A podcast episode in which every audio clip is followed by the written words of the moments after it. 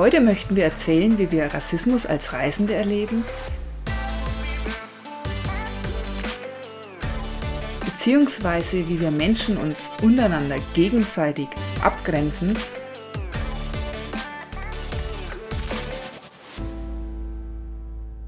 Ich fand es irre interessant, wie mir der Dennis das erste Mal erzählt hat, wie das eigentlich bei den Urvölkern war. Ja, das ist wirklich außergewöhnlich, wenn man darüber nachdenkt, über das Thema heute Rassismus, ähm, dass es so, so, ein riesen, so eine riesen Nummer geworden ist, ja.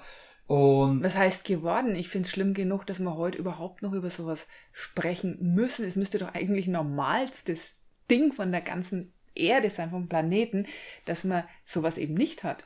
Ja, und das, man ist, aber jetzt lassen wir uns mal zu diesen Urvölkern gehen. Es geht ja zurück auf, auf schon eine lange Zeit, wenn ich daran denke, dass die Hua äh, Rani-Indianer in, in Ecuador, die, die galten ja als die Indianer, ja, die also ähm, die höchste Tötungsrate hatte ähm, in ihren Kriegen äh, im Urwald, die jemals ein Volk, also ein menschliches Volk hatte in dieser, in dieser Form. Und dann wurden die von ihren Feinden Aukas genannt. Und ich habe die auch immer die Aukas genannt, die Auka-Indianer. Und das habe ich mal nachgeguckt und die Auka-Indianer, diese, diese Übersetzung von Auka-Indianer heißt wild und, un, und unkultiviert. Und wenn man davon ausgeht, dass die, die Huarani-Indianer sich gewehrt haben gegen die Menschen, also gegen die Ölexplorer, gegen die westliche Industrie, denen die das Land weggenommen haben, dann haben die da gleich so einen Namen abbekommen, ja, als unkultiviert. Oder wenn man sich über, überlegt, die Yalis in Westneuguinea, die haben schon in ihrem Namen, nennen die sich schon die Herren der Erde. Also sie nennen sich selber die Herren der Erde, ist doch auch irgendwie vermessen. Wenn man sich überlegt, ich nenne mich jetzt die Herren der Erde, also äh, ja, schon mal als Urvolk. Wo kommt das her, dass die sagen, wir sind das, der, der Nabel der Welt? Ja. ja, aber das denkt doch jeder von sich, oder? Ja, das ist das, leider. Und das ist genau der Punkt. Ja, oder die Koi Koi in Südafrika, die, äh, diese Übersetzung des Namens Koi Koi, in der, also in der Doppelbetonung heißt zum Beispiel, die wahren Menschen oder der richtige Mensch. Also was sind die anderen? Sind dann die unrichtigen Menschen, die Nachbarn sind dann die Bösen? Oder, ja, das haben wir auch schon oft erlebt. Genau, oder die Hottentotten jetzt noch als, vielleicht als letztes, das war ja so ein Sammelbegriff äh, von den Niederländern damals in, in Südafrika und ähm, die Bezeichnung war hauptsächlich aber abwertend und rassistisch und diskriminierend. Also das waren die Hottentotten, das waren halt die, die schwarzen Idioten anscheinend, ja. So haben dann die Kolonialmächte die Menschen dort bezeichnet.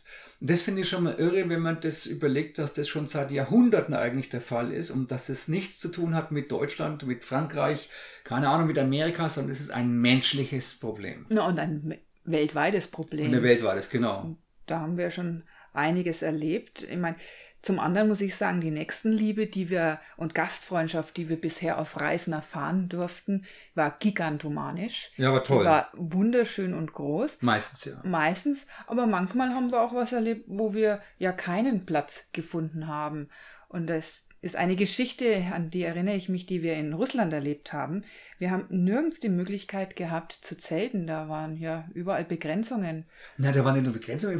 Erinnere dich, der Hammer war ja eigentlich, dass, es, dass wir den ganzen Tag auf dem Bike waren, eigentlich total müde und wir haben dann irgendwie wollten, wir haben gehört, dass es da nicht so sicher ist und haben halt bei Leuten, die eben äh, an der Tür geklopft, ob wir in deren Garten äh, unser Zelt aufbauen dürfen. Ja, und uns hat keiner genommen. Keiner? Und dann sind wir den ganzen Tag weiter geradelt, also. Am Abend dann, ja. Ja, und waren schon wirklich sehr müde.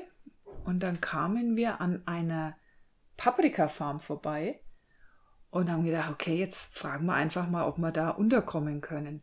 Und da waren usbekische Gastarbeiter, die in Russland auf der Paprika-Farm gepflückt haben. Ja. Und die haben so in das, das waren mehr oder weniger Papphäuser, hätte ich jetzt fast gesagt, aber das waren so Folienhäuser. Ja, aus Plastik gebaut, ja. aus ganz einfachen äh, Materialien. Und so, das waren dann wirklich die Ärmsten der Ärmsten, weil das möchte ich noch erwähnen, wie wir überhaupt da hingekommen sind, haben ja die Dörfler gesagt, ja, das nächste Dorf, das sind wirklich Leute, die bringen euch um und es ist ganz, ganz schlecht.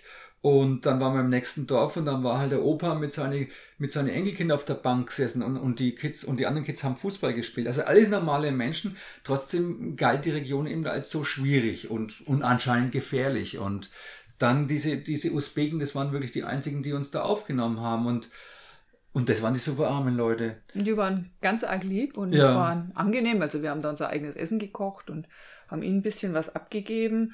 Und am nächsten Tag haben sie uns einen Anhänger voll mit Paprika geladen. Ja, genau. Also so viel können wir gar nicht radeln und essen, wie viel Pakistan, äh, wie viel Pakistan sag ich schon, wie viel Paprika die uns mitgeben wollten. Ja. Es war unglaublich. Es war unglaublich. Oder jetzt zum Beispiel, da war doch einmal dieser Markt, das war türkischer Markt, also türkischer Bazar in Russland auf dem Land und die haben uns dann mm, mit ihren Handys abfotografiert und haben uns dann Kohl gegeben und alle Arten von Obst und einen Hänger reingestopft und, eine, und noch eine Wurst und ein Brot und ich, ich bin fast zusammengebrochen. Also Ich weiß und teilweise haben wir dann gesagt, ja, wir können nicht alles radeln, aber wir machen ein Foto von euch und den Dingen, die ihr uns eigentlich schenken wollt. ja, Das war wunderschön. Aber weil ich jetzt gerade Pakistan gesagt habe, da gibt es auch diese Geschichte. Wir mussten ja mal wegen, wir, wir sind mit Kamelen durch Pakistan geritten. Jeder hatte sein Kamel und seinen Rucksack mit drauf. Und dann mussten wir mal unser Visum verlängern lassen. Also sind dann mitten in Pakistan gewesen Ja. und mussten mit dem Zug, wo, nach Islamabad sind wir da gefahren, ne? Genau, nach Islamabad für die Visa-Verlängerung. Für die Waren aber vorher- Visa-Verlängerung, Waren ein paar genau. hundert Kilometer, glaube ich, 800 Kilometer sind wir da hingefahren. Ja. Mhm. Und haben dann ein, eine Familie gefunden, die uns aufgenommen hat, beziehungsweise sich in der Zeit unserer Abwesenheit um unsere Kamele gekümmert hat. Ja, das war ein alter Kameltreib, die das schon seit Jahrhunderten, ich glaube 500 Jahre, ähm, haben die Kamele eben und haben sich damit ausgekannt und da durften wir sie abstellen. Also abstellen. Ich meine, Die haben sich die schon haben sich darum gekümmert. gekümmert, genau. und, und- wie wir dann zurückgekommen sind, mussten wir dort ganz schnell gehen, Ja, weil da ist ein, ja, ein Krieg ausgebrochen zwischen den Sunniten und den Schiiten. ja also das ist, Benachbarte Dörfer. ja, das, sind, das ist eigentlich kein Krieg, sondern nach der Fastenzeit, nach dem Ramadan, treffen die sich alle, um sich dann wirklich zu bekämpfen. Also da hast du recht, das ist schon eine Art Kleinkrieg gewesen. Und da war unser Host, also unser Gastgeber, hat sich dann wirklich Handgranaten an den Gürtel geschnallt, hat die Kalaschnikow genommen und hatte aber vier oder fünf Kinder und ist dann also dahin gezogen, um sich zu bekämpfen. Äh, um, um, um, um die um halt Sunniten und Schiiten, also diese, diese ewig andauernder Konflikt, ja, was mir auch, da geht es ja nicht um Rassismus, da geht's, äh, Rassismus, da geht es um gegenseitigen Hass, um, um unterschiedlichen Glauben. Genau, da ist es dann der Glaubensrassismus. Ja, das ist einfach verrückt, ja. Ja. Aber da sind wir wirklich dann äh, geflohen, weil wenn du Freund warst von dem einen Dorf, dann warst du automatisch Feind beim anderen Dorf und das war nicht, äh, da mussten wir unbedingt weg. Na? Aber wir haben da auch noch eine ganz, ganz wunderschöne Geschichte. Und zwar war, haben wir die in Ägypten erlebt. Und da hatte der Dennis leider kein schönes Erlebnis mit seinem Rücken. Also dir ging es ja ganz fürchterlich mit deinem Rücken. Aber wir mussten da auch irgendwann weiter reisen. Und Dennis hatte so einen schweren Rucksack. Ich auch, aber ich konnte ja nur einen tragen. Und dann. Ja, unsere Rucksäcke waren ja damals monströs, Ja. die waren ja riesig, die waren fast größer als du, ne? Genau, dann habe ich es gemacht wie die Ameisen, die da auch ein Vielfaches von ihrem Körpergewicht tragen. Ja, ja, können. der war sicherlich 50 Kilo, das war Wahnsinn. Auf jeden Fall waren da auch ja, viele Menschen aus Israel, die dort auch äh, Urlaub gemacht haben oder gereist sind. Und da war eine Frau, die hat dir sehr geholfen mit einer Massage, Ja. die sie sehr gut konnte und die hat es mehrere Tage hintereinander gemacht. Ja, da muss man sagen, die haben das aber auch kostenfrei. Ne? Die haben Ja, ja. einfach uns geholfen. Wir waren Traveler und die waren Traveler aus Israel und die hat uns dann geholfen. Ja, Na, da könnte man ja auch denken, hey, was wir Deutschen angerichtet haben im Zweiten Weltkrieg.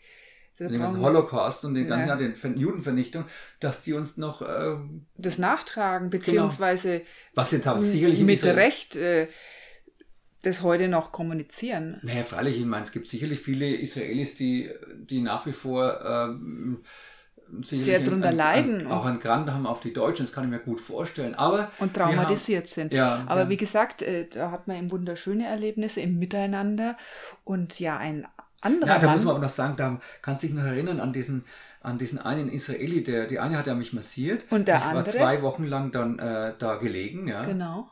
Und, Und- der andere hat dir seinen Handwagen geschenkt. Ja, der hatte so einen Handwagen, wo er seinen Rucksack drauf gespannt hat. So haben wir jetzt schon die ersten Handwägen mit entwickelt damals, kann man sagen. Also der hat mit den Handwagen äh, wie so ein Gepäckroller, ja, da haben wir unseren Rucksack dann drauf gespannt und ich musste, ich konnte dann hinter mich herziehen ähm, und so mein, mein Bandscheibenproblem auskurieren. Es war auf jeden Fall super. Ja, also das sind sehr, sehr schöne, positive Geschichten auch dabei. Und ja, ich habe da noch ein Erlebnis, das ist ein Kindheitserlebnis, das liegt etwa ja, ein bisschen mehr als 40 Jahre zurück. Ich war mit meiner Mama in der Stadt und war vor einem Laden. Ich muss es vielleicht kurz beschreiben. Ich habe ja dunkle Haare, dunkle Augen, ne? braun. Und habe da so ein, ja, da, da gab es diese Schalen mit Kassetten, die man anhören kann als Kinder und habe mir die so durchgeschaut. Wie Schalen mit Kassetten, was meinst du? Ne, so Hörspielkassetten, so, die man im Kassettenrekorder ja. gibt. Ja, das gab es damals noch. Ja. Und habe mir die als Kind so durchgesehen, während meine Mama im Laden war. Und dann kommt eine ältere Frau vorbei, sagt, schimpft mich als, beschimpft mich als dreckiges Ausländerkind, gibt mir eine Ohrfeige und geht weiter. Abgefahren. Also ich habe einen mega Schock da in dem Moment gehabt. Renn natürlich in diesen Laden rein und sag, Mama, die Frau hat mich geschlagen. Und die ist dann gleich hinterher, aber die war dann schon um die nächste Ecke. Also die hat die dann nicht mehr gesehen. Naja, ich meine, das ist schon, das ist halt einfach irre, wie wir diesen, diesen Hass, ja, auf andere Hautfarben, auf die gelbe Hautfarbe, auf die, auf die schwarze Hautfarbe, braune, an, wenn wir halt einfach anders ausschauen, dann sind wir die, dann sind wir teilweise unerwünscht, äh, manchmal, ja. Also wir jetzt nicht im, im, auf, als Reisende, so habe ich es zumindest nicht erfahren, aber ich kann nicht verstehen, dass wir als, dass zum Beispiel die Deutschen ja überall in die Welt hinfahren, ins Ausland fahren und dann anscheinend trotzdem es relativ viele Rassisten bei uns gibt. Ich kann es einfach nicht nachvollziehen. Ja. Die gehen in die Welt, die wollen alles frei haben, alles konsumieren und, und dann, wenn dann Flüchtlinge zu uns kommen oder was auch immer, dann werden die beschimpft oder werden eben nicht als gleichwertig angesehen. Und das ja, macht bewertet mich, und verurteilt. Ja, das macht mir also wirklich sehr traurig. Und, und wenn man sich jetzt vorstellt, dass, ähm, dass im, äh, ja, noch im 18. Jahrhundert oder gerade im 18. Jahrhundert ähm, der Begriff Rasse erst einmal ge gebildet worden ist oder gegründet worden ist, weil die Naturforscher und die Philosophen damals eben ähm, die Welt einordnen wollten. Ah, das ist doch, man, da haben sie es halt, das ist ja heute ähm, oh, völlig obsolet, weil das gibt es ja in der Form gar nicht mehr. Na, wir, wenn, wir sich, wenn man sich vorstellt, dass, dass in der humanen Genom äh, Projekt, ja. Da gibt es so ein Projekt, das 99,9% des Erbgutes von uns Menschen sind alles übereinstimmend. Also wir haben alle, egal aus welchem Erdteil wir kommen, wir haben alle den, den gleichen genetischen Background. Wir sind also alle miteinander verbunden. Scheißegal auf diese Hautfarbe. Es ist vollkommen egal, ob ich jetzt Türkisch spreche, Deutsch spreche oder äh, Afghan spreche. Also ähm, das ist irgendwie so, äh, manchmal habe ich das Gefühl, dass wir Menschen wirklich noch in einem Zeitalter leben, in einem steinzeitlichen Alter, wo wir, äh, wo wir uns selber Probleme kreieren, wo keine sind. Ja? Also äh, das ist, ja, das ist, ist irre. Und, und diese, diese Rassen, ja, das, äh, was also überhaupt dieses, dieses Wort Rasse, das hat ja so viel Unglück gebracht äh, über uns Menschen im Laufe, äh, also über den Homo sapiens. Ne? Im Laufe der, der letzten, sagen wir, 100 oder 200 Jahre, wo dann ganze Völker ausgerottet worden sind. Und ja, also das, das, das muss ein Ende haben und für, für uns ist es auf jeden Fall mein Anliegen, auch das zum Thema zu bringen. Ja, die Problematik sehe ich aber darin, dass Mensch, der jetzt da kontra eingestellt ist in, in der nächsten Liebe mit allen Rassen, der wird sich das, was wir gerade erzählen, überhaupt nicht anhören. Deswegen ja. fände ich es wichtig, dass die, die jetzt uns zuhören, die Menschen berühren, wo sie einfach spüren, dass es eben so ist, dass die eben Menschen mit einer anderen Hautfarbe diskriminieren oder noch schlimmer hassen oder was es alles gibt. Und ich denke, da macht es schon ganz viel Sinn, mit den Einzelnen zu sprechen und auf die Menschen einzugehen. Da fällt mir eine schöne Geschichte dazu ein, die habe ich jetzt nicht selbst erlebt, aber die habe ich mal gelesen. Das ist ein, ein junger Mann, ist am Strand unterwegs und sammelt Seesterne ein und schmeißt die ins Meer. Und dann kommt ein älterer Mann und sagt, was bringt dir das, wenn du jetzt die Seesterne da reinschmeißt? Das sind so viele, die kannst du gar nicht alle retten. Und dann sagt der junge Mann, aber der, den kann ich retten.